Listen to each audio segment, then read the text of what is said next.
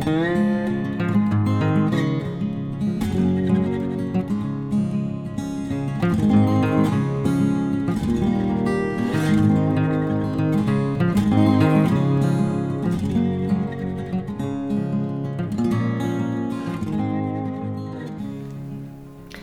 Pferdefreunde, ich bin Johanna von Intuitive Equestrian. Und ich bin Sven. Long time no here. Ja, jetzt schon ein bisschen länger her. Ähm, jetzt, wie lange? Ich glaube schon ein paar Monate, zwei Monate, glaube Also ich. lustigerweise habe ich heute gerade nachgeschaut. Die letzte Folge ist um Ostern rum erschienen. Wir nehmen jetzt heute Ende Juni unseren Podcast auf. Hoppla. Ups. Ähm, ja, ich bin tatsächlich auf Instagram sogar schon gefragt worden, was denn los ist, ob bei uns alles in Ordnung ist. Ja und nein. Also uns geht's gut, den Pferden geht's gut, aber top. Äh, ich bin einfach jetzt gerade so in meiner Prüfungsvorbereitungsphase. Ich mache ja meine Physiotherapie fürs Pferd nebenher, die Fortbildung und ja, das will halt auch alles irgendwie in den Alltag untergebracht Ja, werden. da passiert schon ein bisschen was. Neben Ne? Arbeit und eigenen Pferden dann einfach jeden Tag noch ein bisschen lernen und äh, viele Muskeln, viele anatomische Begriffe lernen. Ja, Ja, der Tag hat einfach nur 24 Stunden. Aber jetzt haben wir zwei Urlaub. Es ist zwar für mich so ein bisschen Prüfungsvorbereitungsurlaub, aber wir haben uns gedacht, das eigentlich schreit es nach einer Podcast-Aufnahme. naja gut, du hast, hast so ein bisschen das Thema, äh, trifft ja auch das, worüber du auch gerade ein bisschen lernst auch. Ja, so, so ungefähr, so halb. Äh, tatsächlich wollen wir heute über die sogenannte Tragkrafterschöpfung sprechen, beziehungsweise moderner der Begriff dazu Topline Syndrome. Hast du schon mal davon gehört, Sven? Ja, über dich. Unweigerlich, weil Ja, da komme ich ja nicht drum rum. Nein, also was, was ich damit verbinde, wenn ich es sofort höre, Mhm. ich mache das mal ganz naiv, dann, dann stelle ich mir eben diesen Senkrücken vor. Diese, dieses, dieser ganz, dieses Pferd, das in der Mitte eigentlich komplett durchhängt. Das ist das erste Bild, das dabei bei mir in den Mhm. Äh, Kopf das ist kommt. jetzt schon ein sehr dramatisches Bild, das du, glaube ich, im Aber Kopf das hast. kriege ich auch, das ist das erste, Das was ist da das kommt. Erste, was da kommt. Und ich finde, so hört sich auch der Begriff Tragkrafterschöpfung ein bisschen an. Ne? Ja, So zu, äh, zur Erschöpfung geritten, in Anführungszeichen. Ja. Das suggeriert der Begriff. Tatsächlich ist es aber so, dass die Tragkrafterschöpfung, erstens ist es keine Modeerscheinung, es ist kein neues Phänomen. Und zweitens ist es auch kein Thema, das nur Reitpferde betrifft, lustigerweise. ja, Ja, weil auch ein junges Pferd kann aus verschiedenen Umständen, obwohl es noch nicht geritten ist, bereits Tragkraft erschöpft sein. Oder vielleicht auch einfach nie seine Tragkraft in Anführungszeichen entdeckt haben. Oder ausgebildet haben dann, ja. Genau. Äh, oder aber auch, wenn wir daran denken, dass es Pferde gibt, die gar nicht geritten werden, Kutschpferde zum Beispiel, die können trotzdem Tragkrafterschöpfung haben. Okay.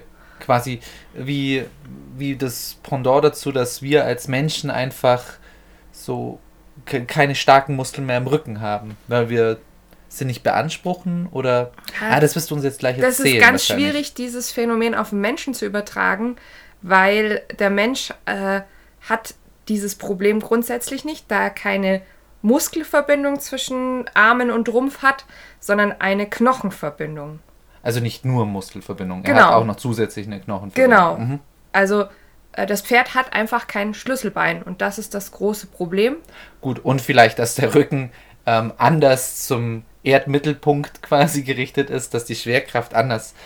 Wir haben ja unsere Wirbelsäule, also parallel dazu, zu unserer Wirbelsäule, Mhm. verläuft die Schwerkraft und bei einem Pferd eben tatsächlich senkrecht dazu.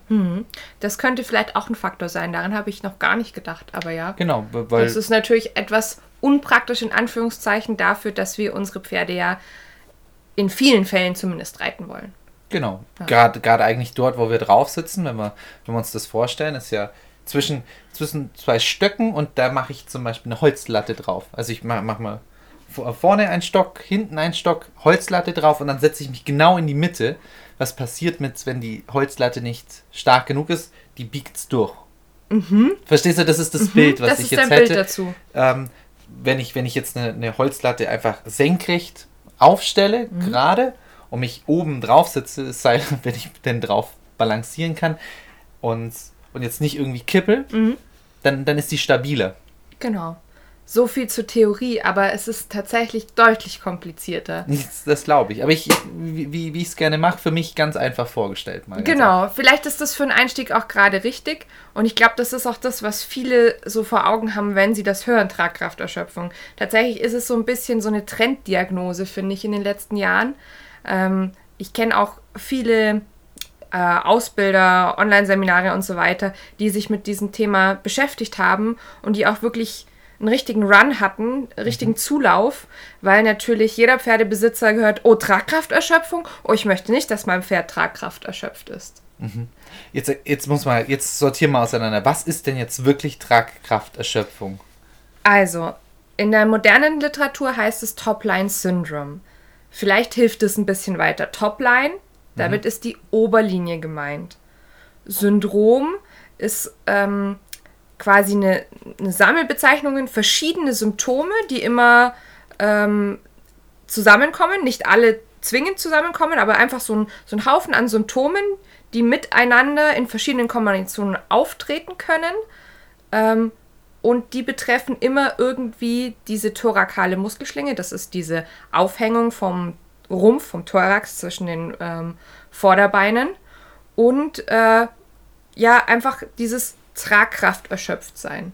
Okay, also das heißt Symptome, es geht, das ist nochmal was ganz anderes als eine ähm, ähm, Tragkrafterschöpfung, weil Tragkrafterschöpfung hört sich irgendwie nach einer bestimmten Krankheit an. Genau, das Aber hört das, sich nach einer fertigen Diagnose ja, an. Ja, genau, da ist jetzt genau eine Sache, das hätte ich jetzt auch erwartet, Aber, dass du das bringst. Äh, wenn man jetzt tragkrafterschöpfte Pferde betrachtet, es gibt kaum zwei, die vollkommen gleich sind mhm. vom Symptombild her. Okay, das vom Symptombild und von der Ursache genau, auch, oder? ja. Okay, das heißt, es gibt nur, es, das ist nur ein Begriff erstmal für, eine Ur, ähm, für ein Symptom, also für ein Symptombild allgemein. Für, für ein Syndrom. Genau, genau, für ein Syndrom.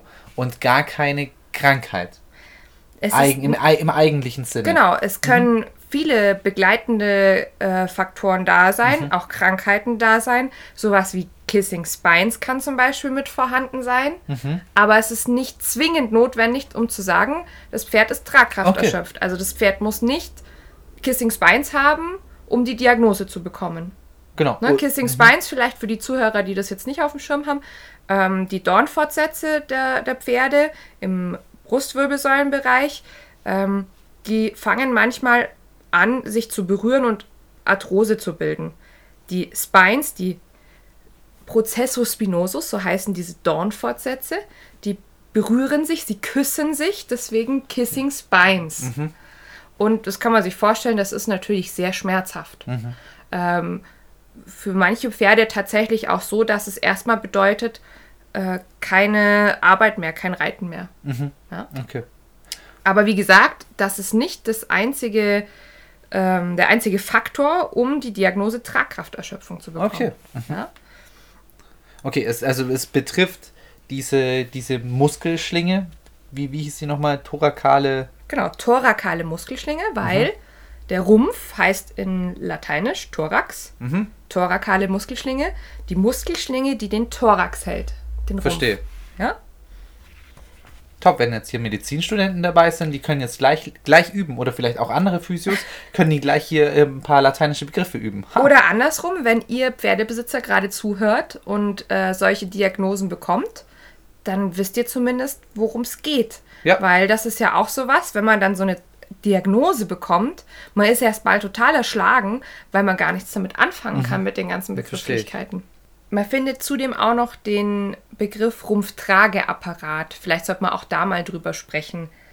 Ähm, kannst du dir vorstellen, was mit Rumpftrageapparat gemeint ist? Naja, Woraus besteht der? Vielleicht Muskeln und, ähm, und Knochen, die dafür zuständig sind, dass der Rumpf des Pferdes oben gehalten wird und nicht genau. einfach auf dem Boden fällt. Genau, das heißt, ähm, Bestandteile sind natürlich der Brustkorb selber, der Thorax. Mhm äh, Teile der Schultermuskulatur, der Brustmuskulatur, Rückenmuskulatur und Halsmuskulatur. Also da ist eigentlich sehr viel daran beteiligt, dass der Rumpf da so toll zwischen den Vorderbeinen bleibt. Genau, und das wissen wir eigentlich als Reiter, wissen wir sowieso, ähm, wie wichtig überhaupt dieser Trageapparat da oben ist. Das ist nämlich der, auf den wir uns draufsetzen am Ende. Genau. Also auf jeden Fall irgendwo da oben. Der ist sehr stark daran beteiligt, ja. dass wir reiten können. Ja, genau. Genau.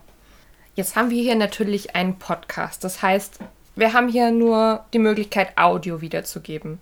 Wenn ihr jetzt auf einem Vortrag von mir wärt, dann würde ich euch mal zeigen, welche Muskeln explizit daran beteiligt sind, dass der Rumpf wirklich so schön zwischen den Vordergliedmaßen getragen wird und was auch passieren kann, wenn das eben nicht mehr möglich ist, wobei ein bisschen kommen wir darauf später noch, aber äh, vielleicht einfach noch so viel. Ähm, der Trageapparat, der besteht halt nicht nur aus der Rumpftragemuskulatur, also den Muskeln, die den Rumpf zwischen den Vorderbeinen aufhängen, sondern auch aus den Gliedmaßenträgern. Das heißt, die Muskeln, die die Vorderbeine am Brustkorb befestigen. Und die Vorderbeine sind nicht nur am Brustkorb befestigt, sondern auch am Nacken-Rückenband, am Nackenstrang, Brust- und Lendenfaszie. Das heißt, vielleicht wird es euch schon deutlich, äh, so einfach, wie sich das jetzt auf den ersten Blick äh, dargestellt hat, ist das alles nicht. Ähm, der Rumpf des Pferdes hängt zwar wie in einer Hängematte aus Muskeln zwischen den Vorderbeinen, aber die Hängematte ist eben nicht nur am Rumpf, sondern auch am Schädel und äh, bis in den Lendenwirbelbereich auch befestigt. Aha. Ähm, vielleicht erklärt es ein bisschen besser, warum es dementsprechend so wichtig ist, dass man sich ein bisschen mit dem Thema beschäftigt und den Symptomen, die Probleme in dem Bereich auch mit sich bringen können. Und dass man sich mal vor Augen führt, wie wichtig es dementsprechend ist, den Pferdekörper überhaupt erst zu Tragfähigkeit zu bringen. Mhm. Also das ist das alles heißt, sehr komplex. Ja, ich wollte gerade sagen, das heißt, da kann ich, werde ich nicht mit einer Übung alleine mhm. quasi dem vorbeugen oder sonst irgendwas, sondern es sind tatsächlich viele Sachen, die, die da mit reinspielen. Es ist ein komplexer Apparat. Genau, und deswegen ist es auch so wichtig, dass wir uns als Freizeitreiter und vielleicht auch Laien trotzdem damit beschäftigen mit dem Thema. Mhm. Weil wenn wir permanente Anspannung in diesen Muskeln haben, Über- oder Fehlbelastungen, dann wird es automatisch dazu kommen, dass irgendein anderer Bereich im Körper kompensieren anfängt und der Körper baut sich um und das ist nicht mehr physiologisch, das ist nicht mehr gesund. Mhm. Das betrifft ja eigentlich nicht nur dieses Topline-Syndrom, sondern das ist ein generelles Thema. Das einfach. ist ein generelles Thema, dieses Topline-Syndrom. Das ist hier eigentlich nur so die Spitze vom Eisberg. So, so ein Platzhalter, der, genau. Vielleicht auch einfach ein gutes Thema, um mal überhaupt so ein bisschen in diesem Bereich. Ich beschäftige mich auch ein bisschen physiotherapeutisch mit meinem Pferd und fange mal an, mich mit sowas auszukennen, überhaupt einzusteigen. Ja, ist auch vor allem, glaube ich, gerade für uns als Freizeitreiter oder für allgemein als Reiter, für diejenigen, die tatsächlich das Pferd nutzen und da wirklich auch, naja, auch was verlangen von, von einem Tier und auch, ein, auch einem Tier eben entsprechend darauf vorbereiten müssen, mhm. auch einfach in unserer Verantwortung. Vielleicht auch ein bisschen moderner gedacht, auch als Freizeitreiter. Nicht einfach nur, ich will ja nur ausreiten, Nein, das eben, ich glaube, das hat er mittlerweile mitbekommen, dass das nicht unser, der, unser Lieblingssatz per se ist, mhm. sondern es geht wirklich darum, alle Sachen insoweit mit, mit Verstand und auch Gefühl zu machen, damit das, was wir dort tun, möglichst angenehm fürs Pferd auch machen und nicht eben unser Pferd auch noch krank reiten zusätzlich. Verantwortung für das Wohlbefinden und die Gesundheit unseres Pferdes übernehmen. Genau. Das heißt nicht, dass man jemanden verurteilt, wenn man tatsächlich ein Pferd mit Topline-Syndrom hat oder sonst irgendwie. Das ist kein Verurteilen, aber es geht darum, dass man sich vielleicht einfach im Vorfeld mal Gedanken macht. Und, und sich damit beschäftigt. Genau. Und dann verliert die Diagnose vielleicht auch zum Teil so ein bisschen ihren Schrecken. Das werdet ihr gleich merken. Ähm, jetzt, wir haben ja schon angesprochen, ein Pferd mit Tragkrafterschöpfung ist nicht ein Pferd mit Tragkrafterschöpfung. Also mhm. das kann sehr unterschiedlich aussehen. Und ich fand es interessant jetzt in der alleraktuellsten Literatur. Ne, ich habe ja angesprochen, Topline Syndrome, dieser Begriff, der kommt von der Birgit Woleski. Und die unterscheidet tatsächlich in verschiedene Ausprägungstypen. Mhm. Also ähm, wenn wir uns ein Pferd von außen anschauen, kann es unterschiedlich aussehen. Mhm, und zwar? Es gibt das überbaute Pferd mit abgesacktem Rumpf, da spricht Woleski von Typ 1. Und das Pferd, das so einen nach vorne verlagerten Schwerpunkt hat und dadurch dann ein Widerriss, der deutlich hervortritt, aber eine flache Gruppe. Also bei mir, meine erste Assoziation bei diesem Typ 2 war äh, so deutscher Schäferhund. Mhm. Ja, ich, ich, ich glaube, ich kann mir das auch gut vorstellen. Mhm. Das ist einfach äh, Auch- an der Stelle, wo es absackt Genau. eigentlich. Ähm, häufig auch mit dem sogenannten Achstieb. Das heißt, dass die Halsmuskulatur, die Linie der, der, des äh, Mähnenkamms nicht harmonisch vom Genick bis zum Widerriss durchgeht, sondern vor dem Widerriss ist wie so, ja, wie der Name schon sagt, ein, ein Axthieb. Also da ist wie Ist- so ein Loch drin. Ist der, ist der quasi zwingend für diesen Typ 2 mit dabei? Oder ist das so, ein, so eine mögliche. Mm. Ja, da, da sprichst du was jetzt sehr Wichtiges an. Ne? Wir sprechen jetzt hier von irgendwelchen Ausprägungsformen, aber in der Praxis kann es auch manchmal gar nicht so wirklich zu unterscheiden sein. Also kann es auch Mischformen geben. Ja, klar. Äh, besonders interessant ist auch, dass die Woleski zum Beispiel äh, anspricht, dass ein Rumpf ja auch nicht immer nur gerade zwischen den Schultern absacken muss, sondern es auch die Möglichkeit gibt, dass der Rumpf schief absackt. Okay. Also, okay. dass der sich quasi so ein bisschen schief zwischen den Vorderbeinen verkeilt. Mhm. Ähm, das ist natürlich auch ein großes Problem, weil da sind wir im Bereich einer natürlichen Schiefe, die es erstmal zu korrigieren gilt. Ne? Es ist nicht so dieses, ja, jedes Jungpferd hat eine leichte natürliche Schiefe, sondern das ist wirklich, ich sitze auf einem Pferd und ich habe das Gefühl, ich sitze auf zwei unterschiedlichen Pferdehälften. Einmal vielleicht eher so runde Tonnenform und dann werde ich immer von dieser runden Tonnenform auf die andere Seite zu der steilen Schulter hingeschoben. Und damit machst du es dann sogar noch schlimmer dann. Genau, mit der Zeit. so ist Aha. es. Genau. Deswegen, vielleicht fass mal einfach so ein paar Kennzeichen zusammen, wie wenn das Topline-Syndrom denn erkennt. Ähm, wir haben ja jetzt schon drüber gesprochen, äh, über diesen Axthieb. Vielleicht fällt dir aber auf Anhieb noch was anderes ein. Der, der Senkrücken? Der Senkrücken ist natürlich ganz extrem, da setzt ihr Ja. euch bitte nicht mehr drauf. Äh, ja, da würde man mit Sicherheit auch von Tragkrafterschöpfung sprechen, aber ähm, wie gesagt, das ist nur ein extremer Fall. Es Okay. gibt auch viele, ich sage jetzt mal, milde Ausprägungen, ähm, da ist es den Besitzern manchmal gar nicht so bewusst. Und die Diagnose des Topline-Syndroms kommt dann irgendwie vom Sattler oder dem Osteopathen. Ähm, wir hatten auch schon den Fall, dass wir von einem Hufschmied darauf hingewiesen wurden in meinem Kundenkreis. Also das, das kann ganz unterschiedlich sein und manchmal ist es auch so eine gewisse Betriebsblindheit, die sich beim Besitzer einstellt. Klar, man, man sieht ja auch immer sein Pferd, so wie es eben ist und, Mhm. und nimmt das auch so mit. Man fühlt das auch so. Und äh, gerade wenn man jetzt vielleicht die Pferde auch irgendwo alleine stehen hat, also nur seine Pferde hat, vielleicht nicht viel rumkommt, dann ist das halt so sein eigenes Pferd. Kann ja, Ja. sein. Okay, was, was, was, was gibt's denn noch? Mir fällt jetzt gar nichts ein. Ich bin, bin komplett leer.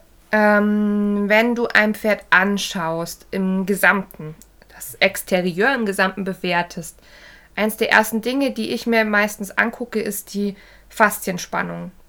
Ne, die, die Anspannung in den Muskeln, auch wenn es eigentlich gerade entspannt ist. Ah, quasi wie, wie pumped das Pferd ist. Genau. Ob das, ob das gut im Sud steht. Aber es gibt ja nicht nur ähm, ja, einen hohen Muskeltonus, sondern wie gesagt auch hohe Faszienspannungen. Das heißt, der Eindruck würde entstehen, dass, dass es immer angespannt ist. Ach so, obwohl, das es, all, obwohl, alles es, ist hart, obwohl es eigentlich entspannt ist, obwohl es aber eigentlich entspannt dastehen und jetzt würde. nicht unbedingt ein Supersportler ist. Genau. Okay. Aha. Das ist schon mal so ein erster Hinweis. Dann, ähm, ja, wenn das wirklich, wenn Tragkrafterschöpfung schon diagnostiziert wurde, äh, dann ist es meistens schon so auffällig, dass das Pferd so regelrecht dreigeteilt ausschaut. Also ich habe so äh, Vorhand, Rumpf und Hinterhand und nicht so ein Pferd, das so im Gesamten daherkommt. Okay, und durch was ist es getrennt optisch? Weiß Mm. nicht, äh, sticht es uns für uns Menschen einfach so hervor? Das ist unharmonisch, die Proportionen passen nicht zusammen. Ähm, es sind keine weichen Linien, sondern alles ist so ein bisschen abgehackt. Verstehe. Okay. Ja, wahrscheinlich wird dann auch, werden wir das ja nicht nur im Exterieur merken, sondern auch im Interieur. Das Pferd wird, wenn, wenn es tatsächlich da körperliche Probleme hat, wie bei den meisten Sachen, wird es wahrscheinlich auch entsprechend reagieren Oh ja, an ein paar Stellen. Gerade wenn jetzt bestimmte Muskeln Ja. nicht so ausgeprägt sind, wie sie sein sollten. Wenn ich jetzt an ein schiefes Pferd denke, das wird entsprechend reagieren. genau. Ähm, das ist witzig, dass du das mit ansprichst, weil häufig kommen ja Leute zu mir wegen Verhaltensproblemen und dann spreche ich erstmal den Exterieurzustand mit an und dann ist es so, ach so, aha, das hängt zusammen. Mhm. Also ähm, das können so krasse Probleme wie jetzt zum Beispiel Headshaking sein, ne? Kopfschlagen. Okay. Ähm, aber es kann auch einfach nur sowas sein wie, oh, mein Pferd ist zum Beispiel ein bisschen kopfscheu. Das lässt sich nicht so gern an den Ohren anfassen. Das kann schon ein War erster Hinweis sein Echt? darauf, okay. dass äh, was in, im Körper nicht stimmt. Ja gut, aber, aber das ist auch ein Indiz für, das, das ist ja jetzt ganz schwammig, wenn es Topline-Syndrom, ja, Und deswegen ja, sage ich ja, dein Pferd ist, so ist komisch, dein Pferd schaut komisch aus, das ähm, fühlt sich komisch, kann Topline-Syndrom haben. Das ist ja alles ja. da mit drin. Das ist ja Und das ist das, was ich meine mit, seid nicht so erschrocken, wenn die Diagnose Tragkrafterschöpfung kommt. Weil es ist einfach, es ist ein Syndrom. Es ist keine richtig, richtige Aber Diagnose. Jetzt fällt es mir wirklich schwer zu sagen, was ist denn das Elementare daran, dass es ein Topline-Syndrom ist. Gut, es ist der Rumpf, genau. die Rumpftragkraft ist genau. nicht, nicht gut genug. Okay. Ja. Und eigentlich müssen wir, wenn ich das jetzt so höre, Entschuldigung, wenn ich da jetzt irgendwas vorwegnehme oder so, aber im Endeffekt ist es, okay, wir müssen eigentlich alles durchchecken. wir müssen Fett. alles ein bisschen durchchecken. Okay. Es ist wirklich so. Mhm. Also ähm, klar, der Rücken, der steht natürlich bei vielen dann im Vordergrund. Ich kenne auch viele Besitzer, die sich dementsprechend dann auch so Vorher-Nachher-Bilder angucken, ne? so Bilder von vor einem Jahr oder vor zwei Jahren äh, und aktuelle Bilder und das vergleichen. Ähm, mhm. Das ist natürlich immer sehr schwierig, aber wenn man halt mal nur den, den Jetzt-Zustand anschaut und es fällt zum Beispiel auf, dass der Widerriss deutlich hervortritt. Wir haben eine Sattellage mit hoher Faszienspannung. Ähm, die Muskulatur im Rückenbereich ist auch äh, verspannt. Also wenn ich da hingehe, dann ähm, möchte sich das Pferd zum Beispiel auch gar nicht anfassen lassen. Ne, dann heißt es immer, das Pferd ist kitzlig äh, oder hat zum Beispiel auch Gurtzwang oder sowas. Mhm. Äh, das sind dann so erste Anzeichen, hm, mit der Rückenmuskulatur stimmt hier was nicht. Okay, Rücken, aber du hast ja noch gesagt, es können ja auch andere Muskeln sein. Das genau. ist nicht nur Rücken, sondern ja. auch ähm, an der Schulter. Genau, das Schulterblatt.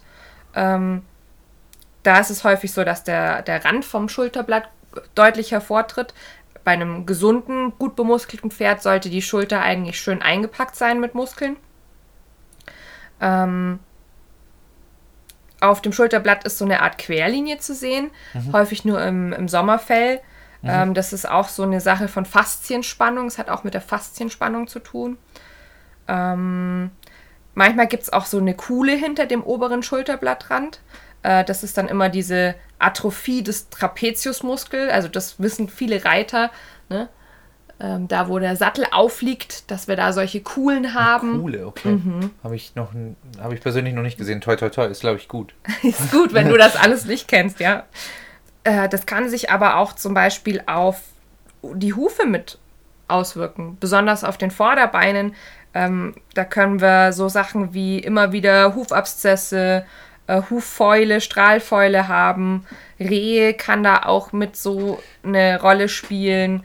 Darf ich? Ja. Weil, weil ich, weil, weil die Hufe falsch belastet sind, weil der, genau. der Rücken, mhm. der Rücken quasi nicht mehr, weil, weil wir nicht im Gleichgewicht sind. Ja. Quasi, wir sind, okay, das heißt, klar, das wir wissen, der Rumpf, der Rumpf, der Rumpf ist das, ist das Zentrum, es strahlt überall raus. Das hast du vorher schon gesagt. Das heißt, das wird dann in die Hufe runtergehen, weil das Pferd schief steht. Dann genau. hat es eine einseitige Belastung auf das rechte vordere Bein vielleicht zum Beispiel. Meistens ist es das linke, ja. Ah, aber, okay. aber ja, das gibt's. Und also gerade das mit den Vorderbeinen und den Hufen, das hat dann viel ähm, mit Problemen der Hals- und Brustwirbelsäule auch zu tun.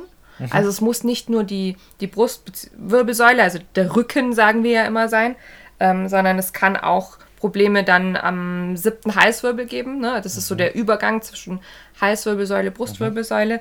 Und das Fatale ist da, da komme ich zum Beispiel als Therapeut auch nicht hin an den siebten Halswirbel, weil der ist im Rumpf. Mhm. Ne? Ähm, und um sich da so ein bisschen den, den Druck rauszunehmen, stehen dann die Pferde häufig mal äh, in, in Ruhehaltung halt in so einer ähm, Ausgleichshaltung. Also nicht, nicht geschlossen, mhm. nicht gerade, sondern die lümmeln immer so schief umeinander. Mhm. Und dann haben wir Probleme. Mhm. Ähm, auch Durchtrittigkeit in der Fessel kann auch sowas sein, was damit zusammenhängt. Mhm. Das heißt, wir haben hier wirklich ein Syndrom. Wir müssen ganz global denken und versuchen, das Pferd im Ganzen zu therapieren. Wir können nicht nur ein Symptom nehmen und sagen, das verbessern wir jetzt. Das, sind, das heißt, es sind eigentlich schon viele Sachen. Es wird, wird wahrscheinlich nicht so sein, dass es reicht nicht nur eine Krankheit, sondern wir haben wahrscheinlich viele, die zusammen Mhm. spielen und, und dann muss man dran arbeiten. Okay. Die Hinterhand ist auch manchmal sowas, wo ich darauf angesprochen werde. Guck mal, Hanna, ist das schon ein Hunters Bump? Da gibt es dann so eine Erhebung im Lendenwirbelbereich. Der wird Hunters Bump genannt. Hunters Bump. Ja, weil das die Jagdpferde, die, die Vollblüter viel hatten, ne? Hunter, Mhm. Jagdpferde. Ähm, das ist auch immer so ein Zeichen dafür, dass die äh, Statik in der Gruppe nicht so stimmt, nicht so Okay. ist, wie sie sein sollte. Schweife, die permanent schief getragen werden, ähm, Probleme mit zum Beispiel den Knien, äh, Mhm. Sehnen, Fesselträgerprobleme hinten. All das kann da auch mit eine Rolle spielen. Mhm. Ja? Dann möchte ich jetzt für alle Hypochonder draußen kurz was sagen. Ich glaube, nur weil wir jetzt ein, äh, euer Pferd vielleicht eins von diesen Sachen hat, hat das nicht Genau. das Topline-Syndrom. Das ist Also ganz sowas- vorsichtig sein, bitte. Das ist das, was ich jetzt auch versuche zu betonen. Wir können nicht ein Symptom nehmen und sagen, du, das, das ist Topline-Syndrom, das ist Tragkrafterschöpfung, sondern es sind, es ist ein Syndrom, es müssen verschiedene Symptome zusammenkommen. Ja. Und, Und- nicht nur, nicht nur, oh, der, weil das sieht man schon mal, der Schweif auf der anderen Seite getragen. Also irgendwas davon hat man bestimmt schon mal irgendwo bei seinem Pferd gesehen. Also wir zeigen mir wirklich ein Pferd, das immer 100% alle Sachen top sind. Also gerade im Freizeitbereich Genau, gibt auch, es auch, auch das Pferd, das immer gesund ist. Ja. Genauso wie den Menschen, der immer gesund ist. Das gibt es kaum. Ja, Ja. okay. Ähm, vielleicht sollte man aber an dieser Stelle dann mal über Ursachen sprechen. Ja, Ja. würde ich schon sagen. Also Ursachen, Pferd krank. Ähm, was denkst du denn? Was ist denn so Ja gut, es, ähm, kö- könnte man sagen, also das, das erste wäre vielleicht ähm, ein schlechter Trainingszustand. Also einfach vielleicht falsch gearbeiteter Du Trainingszustand. genau, du sagst es. Falsch. Nicht schlechter Trainingszustand, sondern falsch. Weil äh, auch zu viel Training kann eins oder mehrere von den genannten Symptomen mit sich bringen. Genau. Und dann kommen noch ein paar andere Sachen. Also es, es muss eine Combo sein, natürlich. Also kann man, kann man sich da viele Sachen konstruieren. Also ich, ich bin jemand, der zum Beispiel mein Pferd ähm, fünfmal die Woche reitet. Mhm. Sechs oder sechsmal vielleicht. Und aus irgendwelchen blöden Gründen, weil ich irgendwie Es nicht, nicht besser weiß. oder weil ich nicht besser aufpasse, das kann ja ganz mal Ja. schnell mal sein, reite ich irgendwie mindestens äh, 50% mehr auf der linken Hand. Ka- Kann ja, kann ja sein, dass ich vielleicht schon mal asymmetrisch äh, reite. Bei Genau. fünf Tagen die Woche könnte das schon mal auf jeden Fall für eine schiefe, und das auf Dauer, für eine schiefe Bemuskelung führen. Genau, ja das, das ist jetzt nur die Schiefe. Aber wir können natürlich trotzdem auch in den Bereich der Überbelastung reinkommen. Und dann ist es wirklich eine Tragkrafterschöpfung. Dann äh, genau, ich habe eine schiefe und, und dazu atrophiere ich immer Ich- den, den genau, Muskel. ich habe, ich habe den Muskel überbeansprucht Mhm. und er kann nicht regenerieren und dann kommt es zu einer Mhm. Atrophie. Also dann äh, baut sich der Muskel eher ab. Genau, Ja? okay. Schau, da haben, da haben wir schon zwei Sachen kombiniert. A, langes Training und irgendwie einseitiges Training. Also Genau. Atrophie und, Ja. Und quasi eine Schiefe. Ja, Aber es kann natürlich auch das Gegenteil sein. Deswegen sage ich ja, können auch junge Pferde, die noch gar nicht geritten werden, Okay, davon okay. betroffen sein. Ähm, Pferde, die einfach zu wenig Bewegung bekommen. Zum Beispiel auch bedingt durch die Haltung. Ja? Mhm. Äh, junge Pferde, die vielleicht zu früh dauerhaft aufgestallt werden, die keine freie Beme Bewegungsmöglichkeit oder zu wenig freie Bewegungsmöglichkeiten haben. die quasi schon in ein Bewegungsmuster vielleicht reingedrückt werden. Genau, ne? Mhm. Das ist wie bei uns Menschen, bei Kindern. Ähm, manche Kinder, die erscheinen ganz fit und total athletisch. Das hat aber häufig nichts damit zu tun, dass die so geboren wurden, sondern dass die einfach viele Möglichkeiten haben, um sich sportlich zu betätigen. Ne? Ja. Mitunter auch ein Grund, warum, wenn wir unsere jungen Pferde anreiten, noch nicht so viel an, also A, wenig reiten, sehr wenig, also, und, also von der Dauer und von der, von der Schlagzahl, also wie oft in der Woche, wirklich wenig, ein, zweimal und dann vielleicht 15, 20 Minuten, dass da eigentlich auch gar nichts in der Richtung, dass, dass es nicht so viel sein kann und dann auch nicht in Aufrichtung oder also versammelnde Arbeit kommt da noch nicht wirklich. Ja, Da würde ich jetzt aufpassen. Jetzt mischst du zwei Sachen zusammen. ach nein, finde ich nicht. Finde ich nicht. Bei uns ist das, ich, ich würde schon sagen, dass die ja, A, loslassen noch an der Stelle. Wir, für langes Reiten ist es wichtig, dass das Pferd sich trägt, auch in Richtung Versammlung. Ja. Aber nicht für junge, also für junge Pferde, wo wir quasi erstmal Reiten, Bewegung quasi per se machen wollen. Deswegen dort eher freier, weniger die Nase nach oben geholt, sondern erstmal laterale so Biegung. So wie es für dich passt quasi, ne? Das sage ich genau. meinem Pferd. Lauf so, wie du kannst. Genau. Genau, richtig. das ist ja auch ganz normal, wenn man eine Remonte, wenn man ein junges Reitpferd innerhalb des ersten Ausbildungsjahres hat, dass die noch viel einfach nur Bewegungsideen mit auf den Weg gegeben hat. Was ich gerade meinte ist, bevor wir reiten, Ach so, ja, bevor natürlich. wir reiten, ja. schaue ich schon, dass das Pferd dementsprechend Bewegungsanreize bekommt. Ähm, entweder über Training oder eben die Haltungsform, dass wir gar nicht erst in das Problem der Tragkrafterschöpfung reinlaufen. Absolut, hast du recht. Entschuldigung, da habe ich natürlich habe ich schon bei B angefangen, aber erstmal müssen wir mit müssen Genau, wir erstmal müssen wir A besprechen. Ähm, das, weil das ist auch wieder so, ja, ich habe ja mein Pferd dann äh, auf eine ganz große, tolle Fohlenkoppel gestellt. Hm. Jetzt habt ihr eine Fohlenkoppel, einen Aufzuchtplatz, der wird einmal am Tag der Sichtkontrolle unter, äh, unterzogen. Jetzt kommen vielleicht so kleinere Verletzungen gar nicht unbedingt ans Tageslicht. Mhm. Oder aber auch Pferde, die sich zwar viel bewegen, aber trotzdem äh, in ein falsches Bewegungsmuster hineinkommen. Weil sie zum Beispiel von einem Koppelpartner einen Tritt abbekommen haben und dann hatten sie erstmal eine Prellung irgendwo äh, am Vorderbein, an der Schulter, wo auch immer, ne? Ganz egal.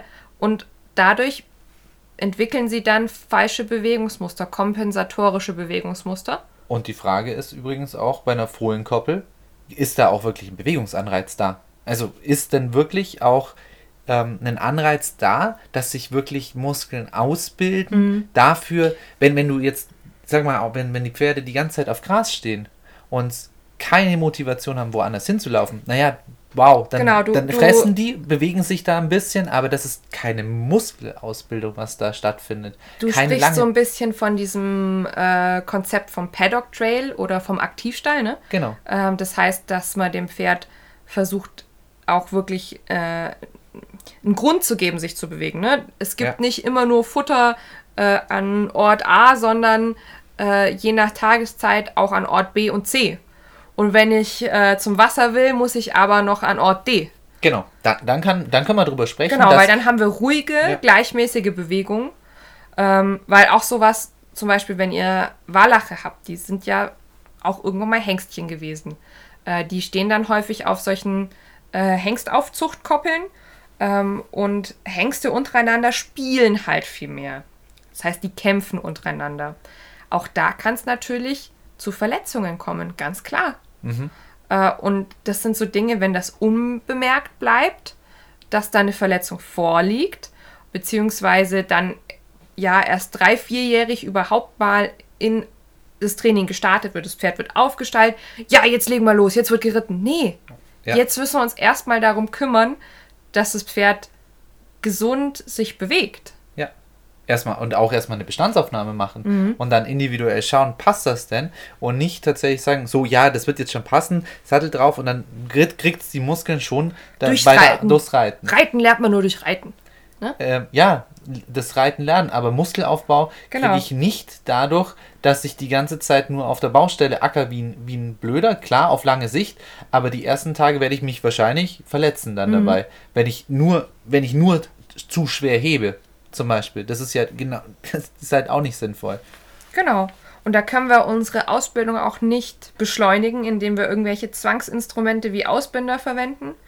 Ähm, wir können auch nicht irgendwas übers Knie brechen und dann entgegen dem Interieur des Pferdes äh, schnell, schnell machen, wenn ich eh einen Hektiker habe, der mit Stress nicht umgehen kann.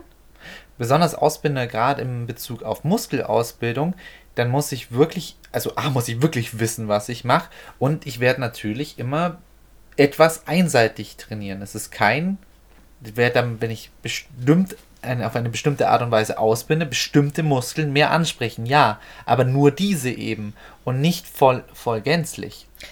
Bei den Ausbindern kommen wir jetzt nochmal in so einen Problembereich rein. Das ist eh, also da haben wir jetzt, glaube ich, einen Topf aufgemacht. Ach, bitte nicht. Ich, ich mag sowieso keine Ausbinder. ähm, es gibt ganz verschiedene Formen von Ausbindern und man muss wirklich aufpassen. Es gibt ein paar, die Sinn machen, wenn man anders nicht ans Ziel kommt. Ähm, aber es gibt auch solche, die ab, aus meiner Sicht absolut gar keinen Sinn machen äh, und dem Pferd eher falsche Bewegungsmuster beibringen. Vielleicht beschäftigen wir uns mal mit dem Thema Ausbinder noch an einer anderen Stelle. Ja, bitte. Da, da werde ich schon ganz nervös. Da bist du schon ganz nervös. ja. Ähm, jetzt haben wir natürlich immer nur vom Pferd gesprochen. Der Reiter kann natürlich auch ziemlich zu Tragkrafterschöpfung beitragen. Gut, vielleicht atrophiere ich das Pferd so arg, vielleicht bin ich körperlich nicht für dieses Pferd auch gemacht, vielleicht bin ich auch kann ja sein, dass ich zu schwer für das Pferd bin, äh, zumindest du, von der du Intensität. Du denkst jetzt an zu schwer, aber es ist viel banaler. Also es muss nicht immer nur der zu schwere Reiter sein. Aber der schlecht ich, sitzende Reiter. Genau, wenn ich ein leichter, athletischer Reiter bin, aber ich kann halt nicht so gut reiten, weil ich bin Reitanfänger. Und, ähm, und baller bin bei jedem, so ausbalanciert und genau, du sagst es schon. Baller bei jedem Trabschritt so richtig schön hinten in den Rücken rein. Genau. Mm. Oder äh, auch meine Hände habe ich nicht unter Kontrolle. Gerade wenn du Trab und Galopp ansprichst, viele Reitanfänger. Fährt, fährt links, rechts, links, rechts, links, rechts. Genau, das ist alles sowas, wenn man nicht unausbal äh, wenn man Entschuldigung, wenn man nicht ausbalanciert äh, sitzen kann, nicht zügelunabhängig reiten kann, dann kann das auch mit eine Rolle für ja, gesundheitliche Probleme meines Pferdes sein die irgendwie, in welcher Form auch immer, in Richtung Tragkrafterschöpfung, Topline-Syndrom münden. Mhm, mhm, mhm. Mhm, mhm, mhm. Dann gibt es aber auch noch das Problem, die Leute, die zum Beispiel keine Seitengänge reiten. Oder andersrum. Ganz, ganz viele, nur Seitengänge, nur Seitengänge, Seiten, Seitengänge. Ja? Das Problem des einseitigen Trainings. Mhm das ist ganz, das ist sehr übel. Das, ich glaube, das, ich, ich kenne das von, von Bekannten, bei, die, die mit Gewichtheben ganz viel gemacht hat. Da muss man auch unglaublich aufpassen, wenn man einseitig trainiert. Da gibt es Probleme mit den Knien und so weiter und so fort, weil man anfängt, einseitig zu trainieren. Das ist schlimm. Das ist bei Pferden genau. eben genauso. Mhm. Und du hast ja heute auch schon äh, Aufrichtung angesprochen, ne? dass man die Remonte erstmal so laufen lässt, wie sie laufen möchte. Aber auch der Remonte gebe ich schon Bewegungsideen mit. Da sage ich schon, ähm, guck mal, so das in die Richtung würde Aufrichtung gehen. Mhm. Aber ich reize sie halt nicht ausschließlich. Oder andersrum, guck mal so, wenn wir das und das und das machen, dann lass doch mal los. Ach, guck mal, jetzt sind wir losgelassen in der Dehnungshaltung unterwegs. Aber auch hier, ich gehe nicht ausschließlich in einer Dehnungshaltung reiten. Ja. Auch das kann zu Problemen führen, weil ich natürlich immer nur Yoga mache, ne, in Anführungszeichen, übertragen ja. gesprochen, äh, aber nie Kraftprogramm. Mhm. Ja? Also im Grunde geht es darum, ausgewogen zu trainieren. Mhm. Sowohl bevor wir zum Reiten kommen, als auch wenn es dann ums Reiten selber geht. Verstehe. Gibt also Sinn, warum du mich jedes Mal wieder zur klassischen Arbeit ähm, hinprügelst. Weil ich, ich muss, muss ich jetzt gestehen, es fällt mir immer mal schwer, besonders da ich jetzt schon älteres, oder was heißt älteres ein voll ausgebildetes Pferd habe, ist die Verlockung des Reitens doch viel größer mhm. als vielleicht der Bodenarbeit. Und zum Glück habe ich eine Trainerin an der Hand, die mich dann doch manchmal kritisch be beobachtet und mich vielleicht dann doch mal wieder im wahrsten Sinne des Wortes auf den Boden zurückholt und sagt, jetzt wird mal wieder klassische Arbeit gemacht und nicht nur die ganze Zeit geritten und am Galopp gefeilt, mhm. sondern es wird jetzt wieder Seitwärtsgänge und so weiter gemacht. Ja, das ist wichtig, dass du da jemand hast, der immer mal wieder drauf guckt. Ich verstehe. Aber ich, ich kann das total nachvollziehen, dass man da in bestimmte Schematas reinrutscht. Besonders wenn man, wenn man irgendwie verbissen an bestimmten Problemen zum Beispiel arbeitet. Ja, da kann das ganz schnell genau. passieren. Das, du selber hattest das ja auch so ein bisschen, wo du auch ein bisschen mehr ähm, an der an der Tragkraft gearbeitet hast, ja. aber weniger an der Losgelassenheit. Genau. Das ist, da habe ich dann zu dir auch gesagt, du lass, lass doch mal ein bisschen mehr auch an der Losgelassenheit arbeiten. Das ist immer so ein Spiel und auch wichtig, dass man sich da gegenseitig oder einen Trainer hat, der immer wieder ein bisschen mit drauf guckt. Auch, auch dieser Trainer hier neben mir braucht das auch ab und zu. Das ist normal. das ist total normal und du sprichst da was an, was sehr, sehr wichtig ist, wenn wir jetzt auch mal so über Therapiemöglichkeiten sprechen. Ne? Ihr habt die Diagnose bekommen, mein Pferd hat Topline-Syndrom. Egal mit, mit welcher Ausprägung. Ja? Wie gesagt, es gibt äh, so Teilerkrankungen, die sind natürlich auch einfach heftiger, ja. Wenn ich sowas wie Spat mit diagnostiziert bekomme, Kissing Spines und so weiter, dann komme ich erstmal um tierärztliche Betreuung nicht drumherum. Logisch. Ganz normal. Und auch bei Pferden, wo ich jetzt, sage ich mal, wo, wo wir kein, keine greifbare körperliche Diagnose haben, wie jetzt, äh, oh, guck mal, der hat Exostosen am Sprunggelenk, ich glaube, das ist Spat äh, da sage ich auch immer, lasst einfach mal ein Blutbild machen. Mhm. Einfach nur mal auf Verdacht, damit wir so größere ähm, gesundheitliche Vorgänge einfach ausschließen können. Einfach da auf der sicheren Seite sind. Und dann, wenn, wenn wir solche Erkrankungen erstmal finden, ähm, hatte ich zum Beispiel einmal bei einem Kundenpferd, der war deutlich tragerschöpft, äh, Tragkraft erschöpft und da kam dann raus, dass er PSSM hat ne, eine mhm. Muskelstoffwechselkrankheit. Also bei dem war es einfach nur wichtig, in Anführungszeichen, äh, Haltung und Fütterung anzupassen und dann im nächsten Zug das Training. Mhm. Also Step by Step alles anpassen. Und dann ging es dem plötzlich wieder richtig gut und dem siehst du das heute nicht mehr an, dass er Tragkraft erschöpft war. Top. Ja.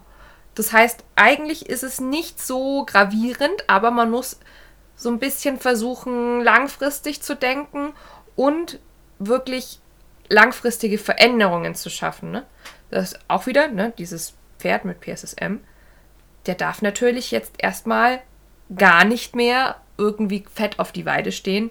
Der darf kein getreidehaltiges Futter mehr fressen, äh, kein Silo. Ne? Das gehört eh nicht in die Pferdefütterung, aber es wird halt an manchen Stellen einfach trotzdem gefüttert. Ähm, da muss man immer aufpassen bei diesem Pferd. Da darf man sich nicht erlauben, ach ja, Heute diesen Sommer, genau, ja, diesen Sommer stelle ich ihn einfach mal eine Stunde länger auf die Weide oder sowas. Nein, man muss langfristige Veränderungen schaffen. Mhm. Und dann ist es häufig so, dass man erstmal in eine Trainingsphase kommt, wo aufs Reiten komplett verzichtet wird. Klar. Ja. Das ist, ist logisch, wenn, wenn ich Rückenschmerz, weil Tragkraft, das, das es sind nicht die Muskeln zum Tragen da. Punkt aus, dann, dann habe ich mich da nicht drauf zum Setzen. Dann mache ich es ja nur noch schlimmer. Wenn, wenn sowieso schon die Tragkraft nicht da ist. Mhm. Und ähm, bevor wir dann in so ein überhaupt Reha-Training starten, empfehle ich auch immer noch eine physiotherapeutische oder osteopathische Behandlung dazu. Bei der Physiotherapie ist ja sowieso so, dass die einen dann erstmal begleiten über einen gewissen Zeitraum von ja, zwei bis drei Monaten mhm. äh, und auch versuchen so ein bisschen ein, ein Nahziel, ein Fernziel zu verfolgen. Also das ist immer das Schöne an der Physio. Trotzdem kann die osteopathische Behandlung auch noch ganz sinnvoll dazu sein, weil natürlich der Osteopath einfach anders arbeitet, bisschen invasiver mit anderen Techniken und so. Also kann man auch ergänzend beides haben. Mhm. Das, das steht immer am Beginn und dann können wir in dieses Reha-Training starten. Okay, aber wichtig ist, glaube ich, dass man die ganze Zeit, äh, glaube ich, begleitet wird auch immer wieder dabei, weil genau. das ist, ist jetzt tatsächlich keine Pille-Palle-Diagnose, ähm, die da steht. Ne? Ja, Das ist jetzt keine, wo ich jetzt einfach nur sagen kann, ja, gucke ich mal, dann lasse ich halt mal den drauf gucken, vielleicht nochmal den anderen da, sondern da muss ich, glaube ich, schon dahinter sein. Beziehungsweise Wiederum, Stichwort Betriebsblindheit. Ähm, ihr habt die Diagnose bekommen und erstmal seid ihr total überfordert und dann fangt ihr an zu arbeiten, zu trainieren und erstmal wird es sich so anfühlen, als würdet ihr keine Fortschritte machen. Das ist ja. relativ normal. Äh, wenn dann aber von außen immer mal wieder ein Trainer, ein Therapeut dazu kommt und einfach so ein bisschen Feedback von außen gibt und auch euch erklärt, vielleicht gerade beim Therapeuten, was mache ich eigentlich? Oder bei den Trainern, warum machen wir welche Übungen? Mhm. Das hilft sehr viel, meiner Erfahrung nach den Besitzern, einfach mit der Situation besser umgehen zu können, ein bisschen mehr Geduld für die Reha-Phase mitzubringen. Mhm. Manchmal heißt es auch, dass man Stress abstellen muss, das ist auch sowas. Äh, Stress ist auch ganz arg schädlich für ein Pferd mit Top-Line-Syndrom, weil ähm, es das Gewebe mit betrifft. Ne? Den, das, den Muskeltonus dann genau. eigentlich. Jawohl. Wenn immer, immer verspannt, immer wieder ich kenne es ja selber, wenn ich, wenn ich viel Stress in der Arbeit habe, habe ich meistens Rückenschmerzen, weil da mein Muskeltonus entsprechend hoch dann oft, oft ist und dann ich. Genau. Ich, ich arbeite übrigens nicht körperlich, nur als Tipp, ich habe einen Bürojob und da kriege ich, da kriege ich dann natürlich dann auch ganz schnell Stress verursachende Rückenschmerzen zum Und, Beispiel. das ist auch witzig, ne? Stress, Adrenalin, Cortisol wird ausgeschüttet. Das Bindegewebe wird plötzlich weicher. Mhm. Also ihr könnt irgendwann gar nicht mehr so viel in Anspannung gehen. Also alles Faktoren, die man halt auch mit äh, aus der Gleichung rausnehmen muss. Mhm. Und dann entwickle ich so einen Therapieplan und der kann zum Beispiel am Anfang Spaziergänge beinhalten. Doch auch schön. richtiges Longieren mit äh, Biegung und Stellung. Ja. Ja.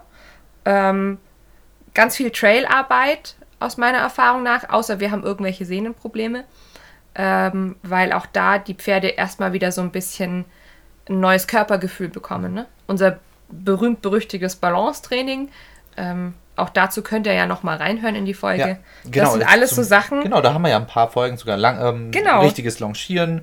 Ja. Ähm, ja. Gibt es Genau. ja auch. Longieren statt Zentrifugieren haben wir es genannt damals. Ja, das ist, es ist eine sehr alte Folge schon, ne? Die ist immer noch sehr beliebt, lustigerweise. Ja, das gibt auch Sinn. ja. Finde ich schon. Und dann, je nach Schwere der, der Rumpfabsenkung, der Tragkrafterschöpfung, können wir schon eine Reha-Phase von vier bis zwölf Wochen haben. Das geht ja. Das geht ja, sagst du? Ich finde, das geht. Also vier bis zwölf Wochen. Also für, für einen schon nicht unerheblichen Schaden ist das doch eigentlich okay. Finde Ja. ich. Findest du nicht? Vier bis zwölf Wochen. Also das sind drei Monate max. Also drei Monate ist, also zumindest im Pferdetrainingszeit finde ich das nicht viel. Ich hatte, früher hatte ich dir da bestimmt was anderes gesagt, da war ich viel ungeduldiger, aber seitdem ich ein, ein junges Pferd ausgebildet habe, sind drei, Wo äh, drei Monate da gar nichts eigentlich, finde ich. Ja. Ähm, je nachdem kann es natürlich auch länger dauern. Ja, logisch. Durchaus. Es Ja. kann auch mal ein halbes Jahr oder ein Jahr dauern.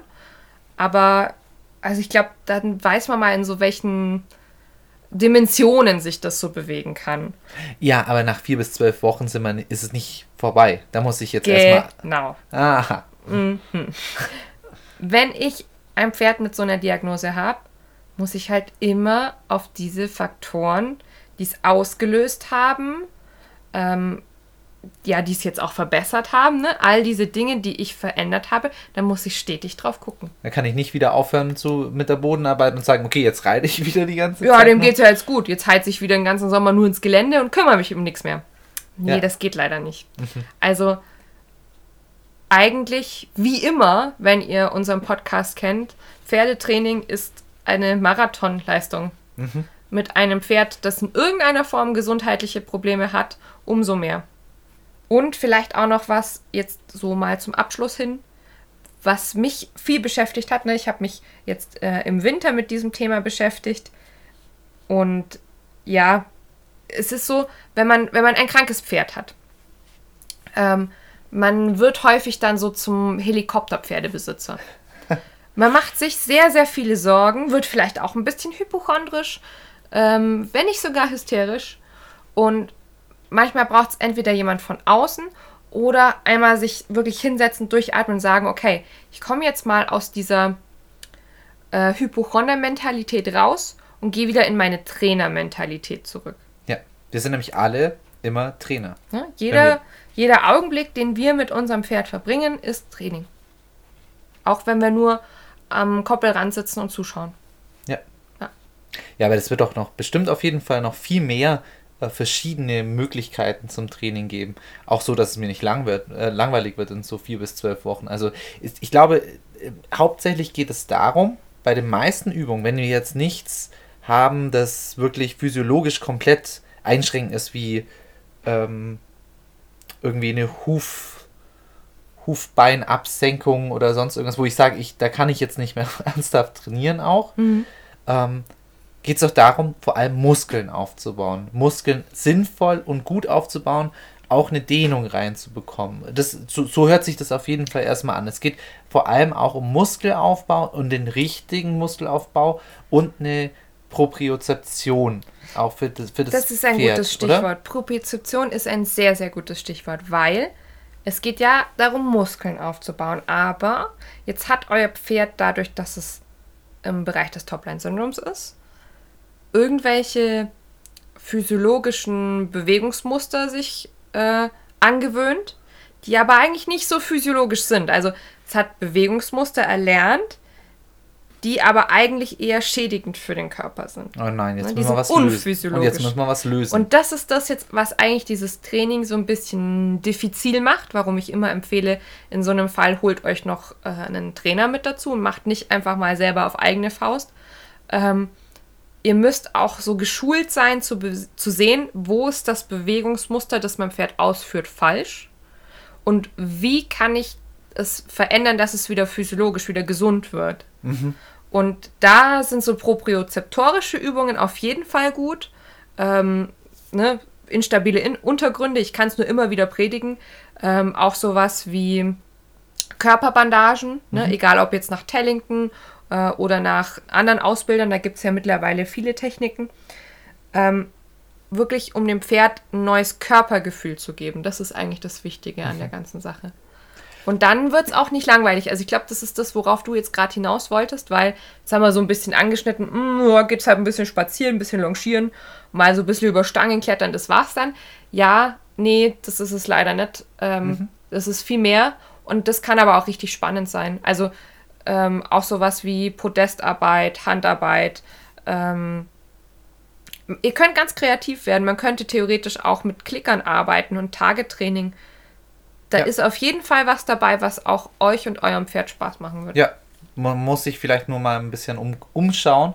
Und das heißt ja nicht, dass man nicht später dann auch trotzdem weitermachen kann Mhm. bei dem, was man vorher auch vorhatte. Vielleicht eben auch mit dem Gesichtspunkt der anderen Sachen, die man da. Vielleicht hat man auch mal die Chance, in was anderes reinzugucken. Dann Genau. dabei.